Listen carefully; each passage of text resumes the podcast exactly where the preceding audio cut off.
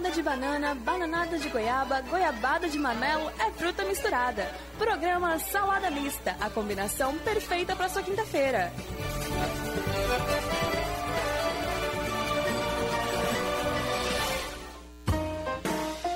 Um programa que tem a sua cara, música, informação, entretenimento. Está no ar, Salada Mista.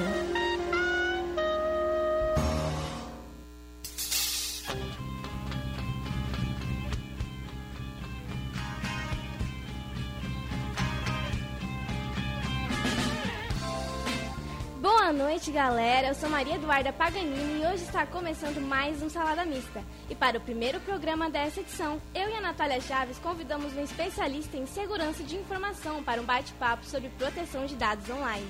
Vocês estão nos ouvindo pela Rádio Satic e não se esqueçam de compartilhar o link do programa com a avó, o vizinho e aquele boy nerd também. Após o fim do programa, ficará online no Spotify do Jornalismo Satic. E já aproveita para seguir o Instagram da Satic, Jornalismo Satic. Boa noite, galera. Boa noite, Duda. É isso mesmo. O nosso entrevistado de hoje é o Alexandro Fabiano dos Passos, que é formado em rede de computadores, pós-graduado em segurança da informação e atualmente trabalha como analista de segurança. E além do envolvido no meio tecnológico, é um amante da cultura geek e do cinema. Boa noite, Alexandro. Seja bem-vindo. Ah, boa noite, Duda. Boa noite, Natália. Tudo bem? Tudo bem, então. A gente Pra- vai... Opa, desculpa. É um prazer estar aqui conversando com vocês. Espero que essa noite seja é, proveitosa aí para todo mundo. Vai ser ótima. Se Deus quiser, vai ser tudo bom, tudo certo. Vamos lá, então. Todos sabem que a gente vive em uma era digital e que a tecnologia não espera adaptação. Com esses novos avanços, é cada vez mais importante ter cuidado com o que a gente disponibiliza na internet. E durante a pandemia, os ataques cibernéticos se tornaram as armas mais usadas contra empresas, governos e até pessoas. Então, Alexandro, você trabalha com esse tipo de segurança, não é? Como a sua área atua nesse tipo de caso?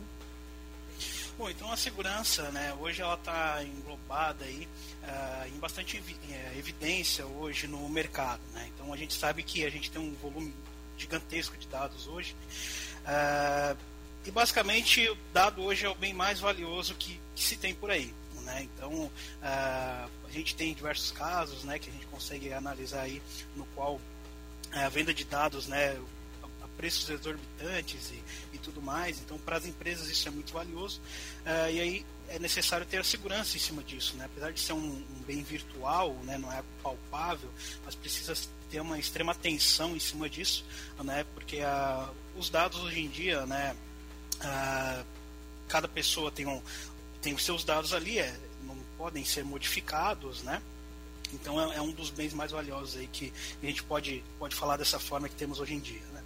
Então, ah, no mercado hoje né, de, de segurança, ele está bastante aquecido, né, uma demanda bem alta aí de profissionais e, e, e como um todo, né, para proteção das empresas. Então, ah, a área de segurança é extremamente importante, né? principalmente no cenário atual que a gente está vivendo, que a gente vê ah, cada dia que passa aí surgirem notícias relacionadas à segurança e tudo mais.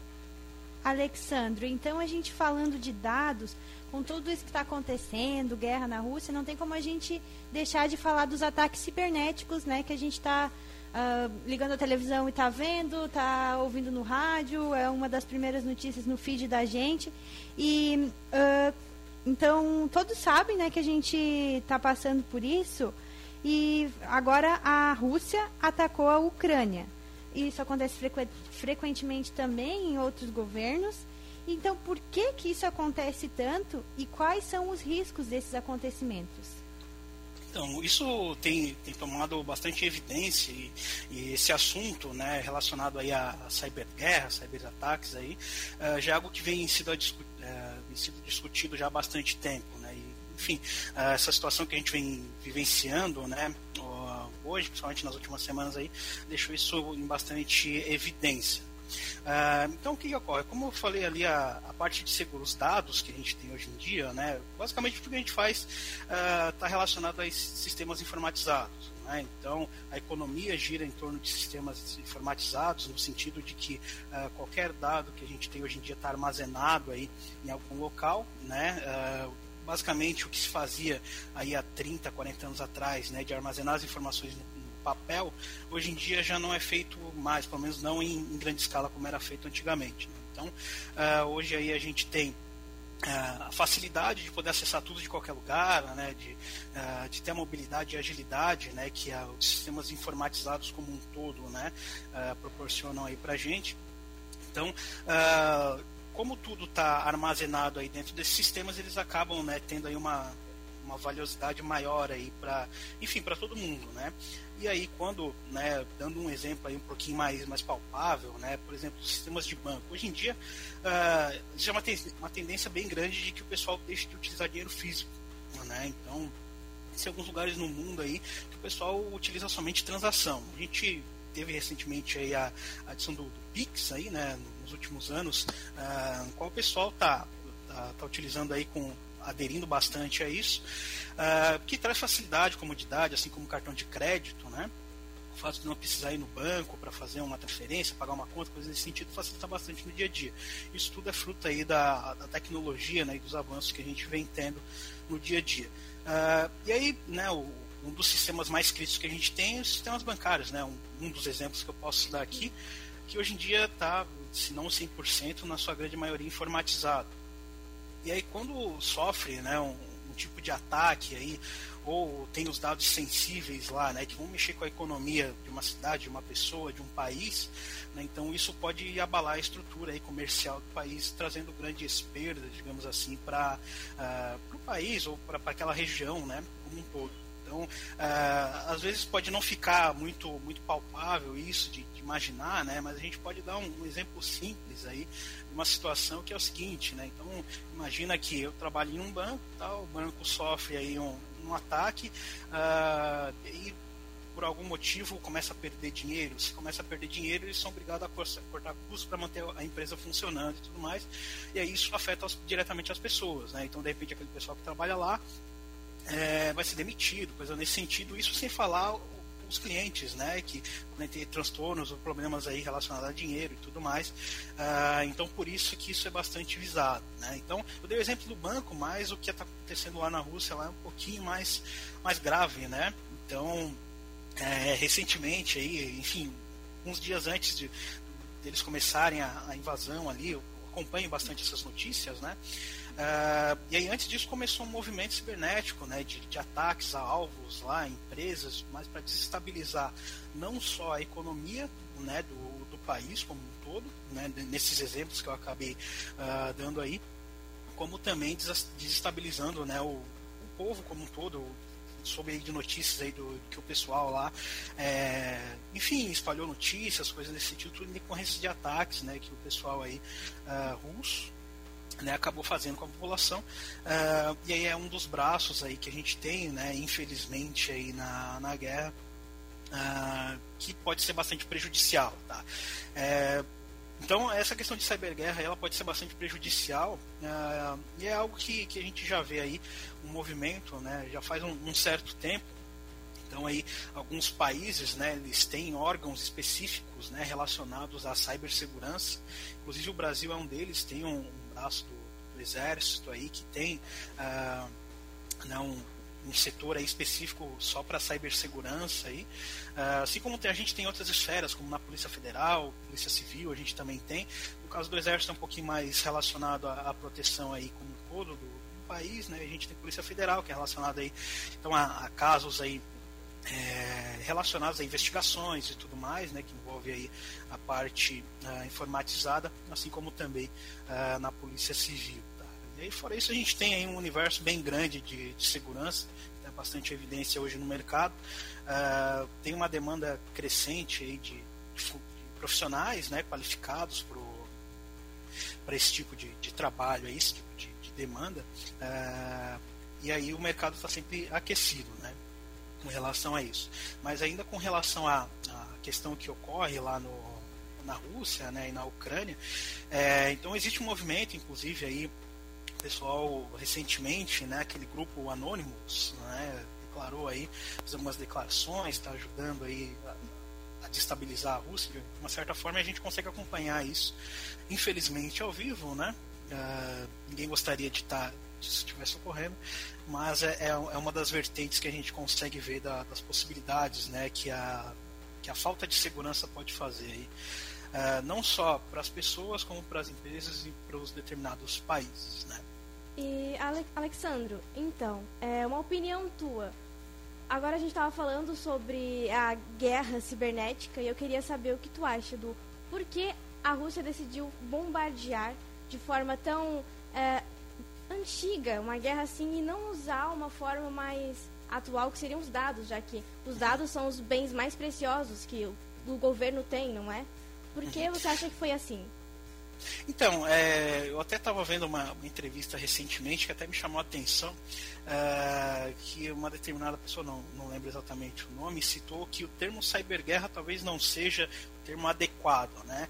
É, porque a, o termo guerra está né, tá um pouquinho mais relacionado ao confronto ali é, direto, né? E aí quando a gente parte para esse tipo de situação é, cibernética, de de guerra, né, que se usa esse termo, uh, não vai ter a prejudicar. Uh, não, não vão ser mortas pessoas, coisas nesse sentido, né? É mais num sentido de desestabilizar politicamente um país, ou enfim, né, desestabilizar financeiramente, uh, mais atrelado a isso, né, do que, do que destruir. Então, o alcance disso, apesar né, de, de que o tipo de invasão pode, pode gerar aí consequências graves, uh, mas ainda assim, né, no caso do que está ocorrendo lá naquela região, uh, acho que eles precisaram, precisaram né, optar por esse caminho aí por não ser o suficiente a, a questão do, das invasões ali para desestabilizar totalmente um país. Né? Então acho que por isso que eles uh, seguiram por esse caminho aí. Ô Alexandro, já que a gente está falando de proteção de dados, eu acho que a gente tem aí na mente que são dados pessoais, que é o CPF, mas quais são assim esses dados? Tu podia exemplificar um pouco uhum. mais para a gente, para quem está ouvindo a gente também ficar sabendo melhor? Uhum. Então vamos, vamos entender um pouquinho primeiro o que, que seria um dado, né? Então uh, a gente consegue dividir isso aí, o que eu acabo chamando aí de camadas. Então o que seria um dado? O dado é uma informação solta, né? não uma informação, mas por exemplo, uh, se eu pegar o número do, do teu CPF, ele simplesmente vai ser um número. Né? Se eu não atrelar esse número a uma pessoa, vai ser simplesmente um número ali qualquer que pode estar relacionado a qualquer coisa. Assim como se eu pegar o nome, por exemplo, Maria, né? O nome Maria sozinho não significa muita coisa, né? Existem milhões de Marias aí uh, espalhadas pelo Brasil e pelo mundo, né? Então não, não vai significar muita coisa. Agora, a partir do momento em que eu começo a casar esses dados, por exemplo, um CPF e o nome Maria, eu já vou ter uma informação, né? Que é o quê? Então eu tenho o CPF e tenho a Maria. Outro exemplo que eu posso dar, por exemplo, é um carro.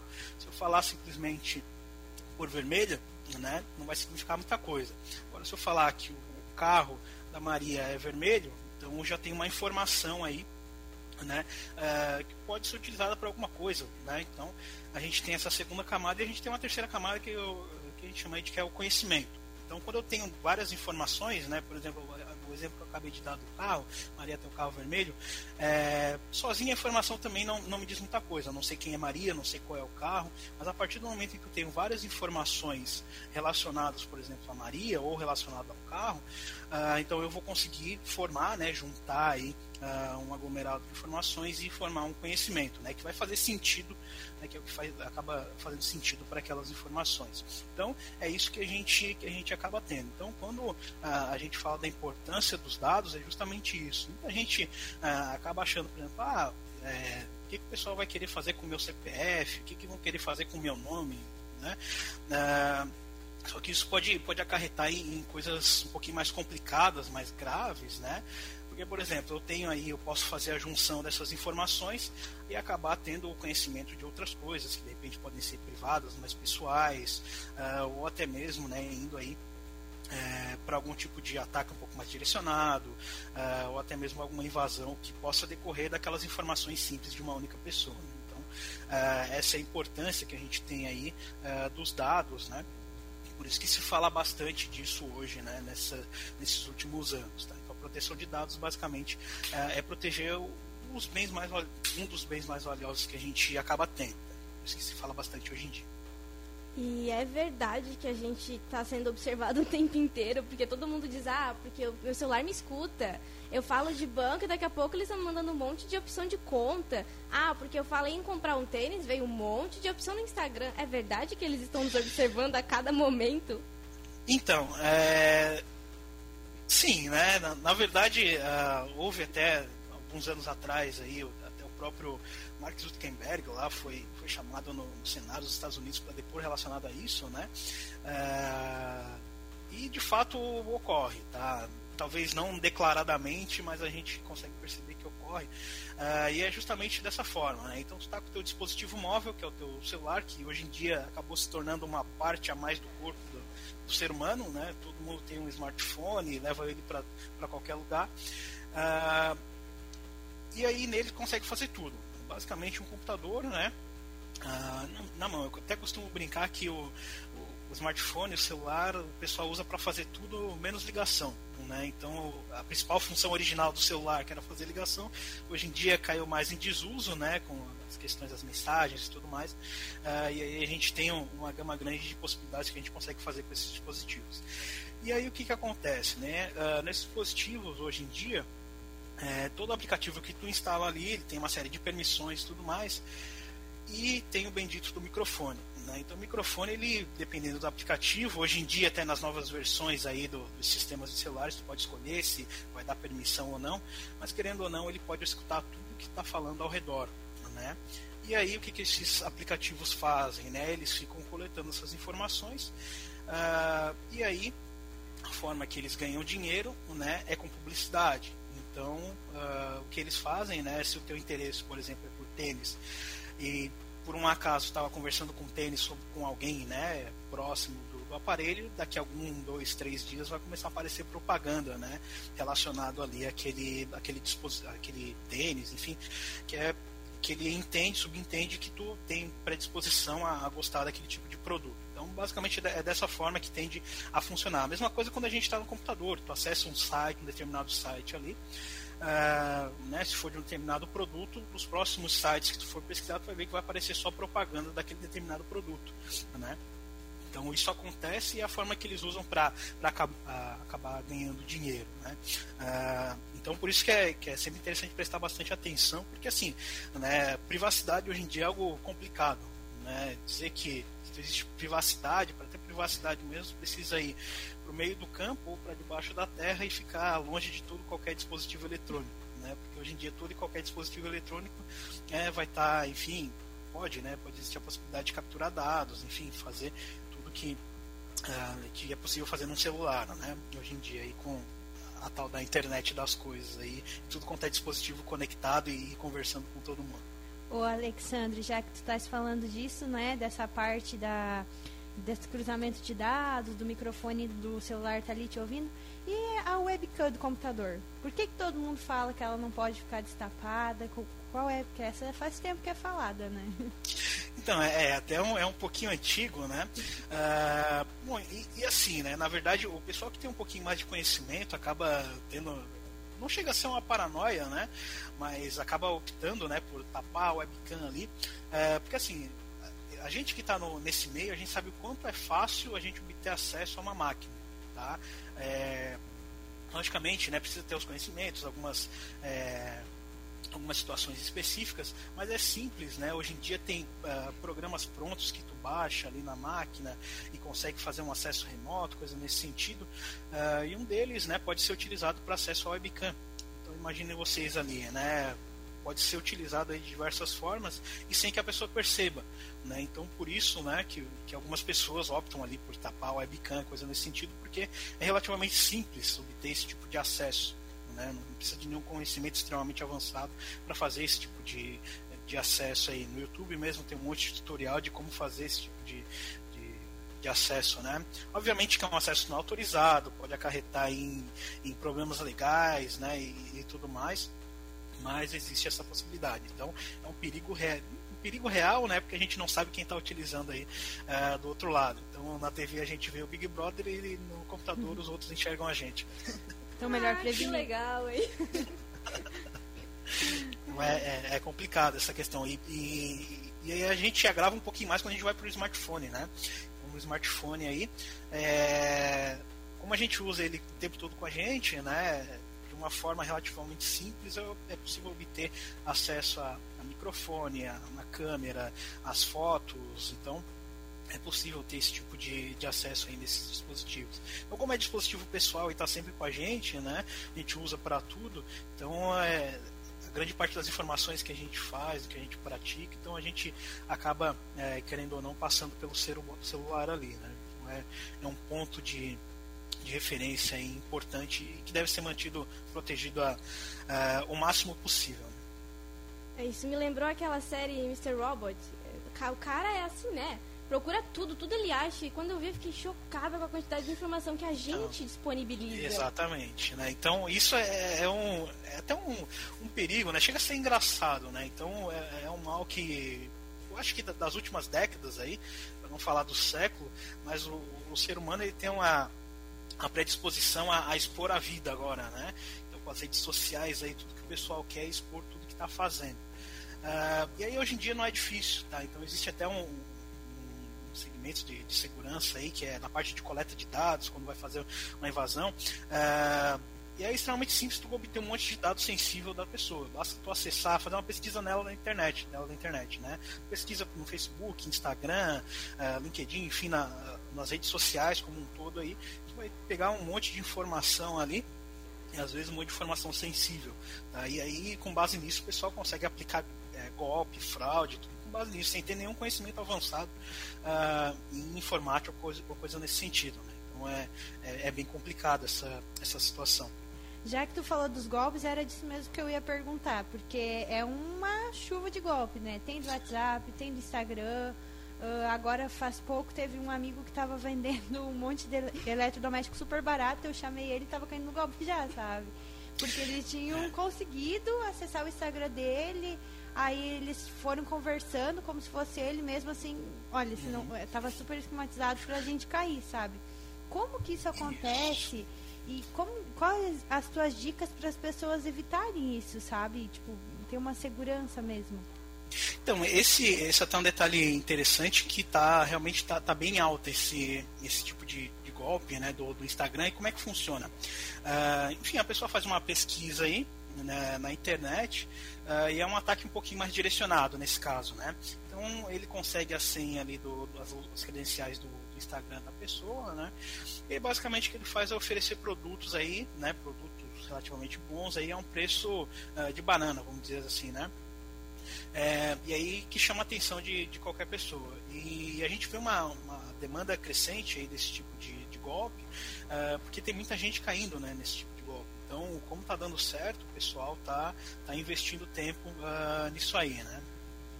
E, e aí, como é que a gente faz para não cair? Né? Então, eu costumo dizer que quando a, a esmola é muito, santo desconfia.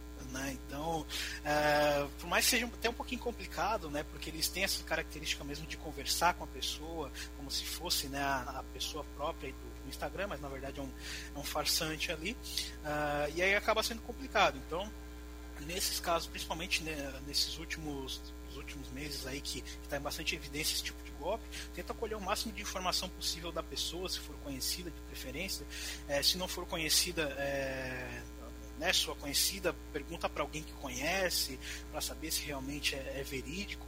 Uh, e assim, não faz nenhuma transação sem antes ver ali o que está sendo comercializado, sem tocar no, no equipamento, porque acaba sendo complicado. Uma vez que é feito a, a, transação, normalmente o pessoal pede Pix, né? Uma vez que foi feita a transferência, aí é difícil reaver o dinheiro de volta, né? Então é, é uma situação complicada. É, um, um, outro caso que a gente teve recentemente, estava bastante evidência, era no, no WhatsApp, né? Uh, o pessoal entrava em contato, se passando por uma determinada pessoa, né? E pedia uma quantia de dinheiro emprestada, enfim, simulava uma situação ali, ah, furou meu pneu do carro aqui, tô na BR não tem ninguém, pode me emprestar o dinheiro e tal. Uh, gerar, criava toda uma historinha ali por trás. Uh, e aí a pessoa acabava emprestando dinheiro, fazendo a transferência ali e tudo mais, né? Uh, e aí como é que acontece isso aí? Nesse caso é um pouquinho diferente, né, desse tipo de, de, golpe de ataque. A pessoa faz uma pesquisa na internet da pessoa, né? Então ela sabe tudo sobre a pessoa ali, tudo, toda a informação que está pública, né, no Instagram, no Facebook. E aí com base naquilo ela simplesmente pega um, um número, bota a fotinho da pessoa ali que ela pegou na internet e aí entra em contato com alguma outra pessoa que ela descobriu o número, né, que é que é próximo daquela da pessoa que está sendo atacada. E aí com base nisso ele ele começa a fazer o processo de a gente pode, pode até chamar aí de engenharia social, né? Uh, conversar com a pessoa até convencer ela de que tu é realmente a, a pessoa e fazer aplicar o golpe. Né? Então, tem é um, um bom trabalho, aí. né? Porque é muito esquematizado mesmo. É, é. É, por isso que é, é, complicado hoje em dia, né? Então, uh, sempre que, que, for uma situação um pouquinho atípica, eu recomendo que o pessoal sempre procure um pouquinho mais a fundo, né? Seja um pouquinho mais detalhista, porque hoje em dia realmente está tá bem complicado. O pessoal está tirando bastante vantagem disso aí. E tem como prever isso? Não prever, né? A gente não vê futuro, mas enquanto tá, o pessoal tá ali tentando invadir os nossos os sistemas e buscando os nossos dados, tem como a gente perceber uh, movimentos sutis, alguma coisa assim? Dá para evitar que algo grande aconteça? Então, falando do ambiente empresarial, tem algumas, tem algumas é, tem o que fazer, na verdade, né? Então, o recomendado, né, a gente que é do, do, mundo de segurança é sempre prevenir, é melhor prevenir do que remediar, né? E às vezes o prevenir, né, é, pode parecer um pouco caro, porque precisa da aquisição de equipamento, software, um monte de um aglomerado de, de coisas e situações aí uh, ah, para poder montar um sistema né, em um ambiente relativamente seguro. E aí eu consigo monitorar o meu ambiente, ali, a minha rede, né, como um todo, e perceber se está tendo um tráfego anormal, se está tendo um acesso indevido, uma tentativa de acesso indevido. Com tudo isso a gente consegue uh, perceber e aí rapidamente, né, se tiver uma equipe ali bem treinada, rapidamente cortar aquele tipo de acesso. Quando a gente parte para pessoa física, vamos dizer assim, né, uh, é um pouquinho mais complicado. Né? Então, o que, que a gente recomenda para pessoas, né, dispositivos pessoais, coisas nesse sentido?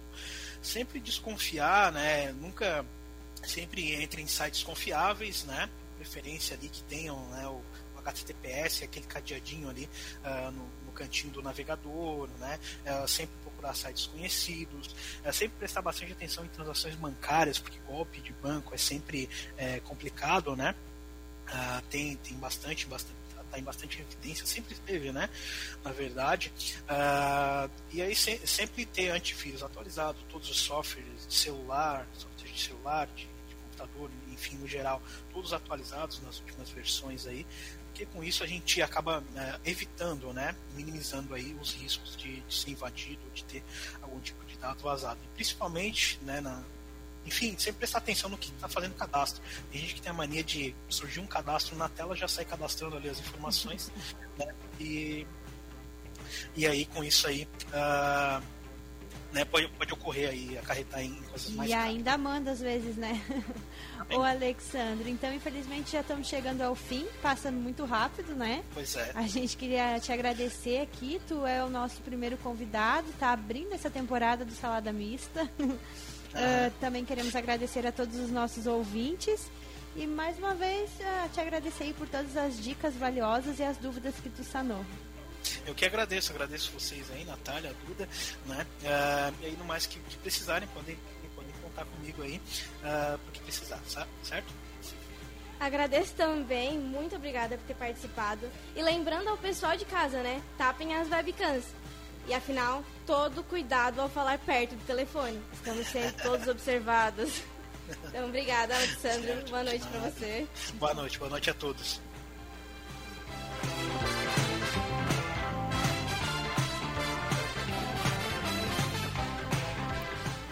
E assim a gente encerra o Salada Mista de hoje, com a produção de Anitta Della Veda, Valuarte da Rosa e Marco Antônio Medeiros. Trabalhos técnicos de Jean Vieira e supervisão de Karina Farias.